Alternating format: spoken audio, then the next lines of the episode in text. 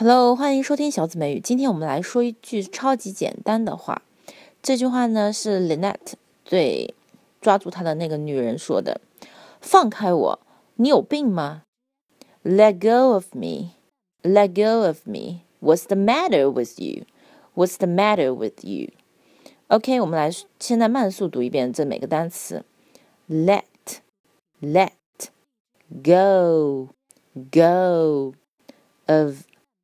of 这个 o f 千万不要再读成 off off 了，它是 of of me me 这个嗯的音要到位。What's what's the the matter matter with with you you 接下来呢，我们超级慢速读一遍。Let go of me. What's the matter with you? Let go of me. What's the matter with you? With you? OK，大家可以再带入感情读，比如说 Let go of me. What's the matter with you? 也可以带带入感情去读。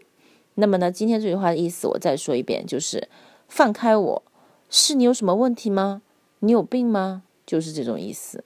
那么大家呢可以不断的练习，然后呢把你的留言或者是写在微信公众号下面，或者是把你的语音发到我们的免费纠音群里，会有助教来纠音哦。OK，that's for today. See you next time.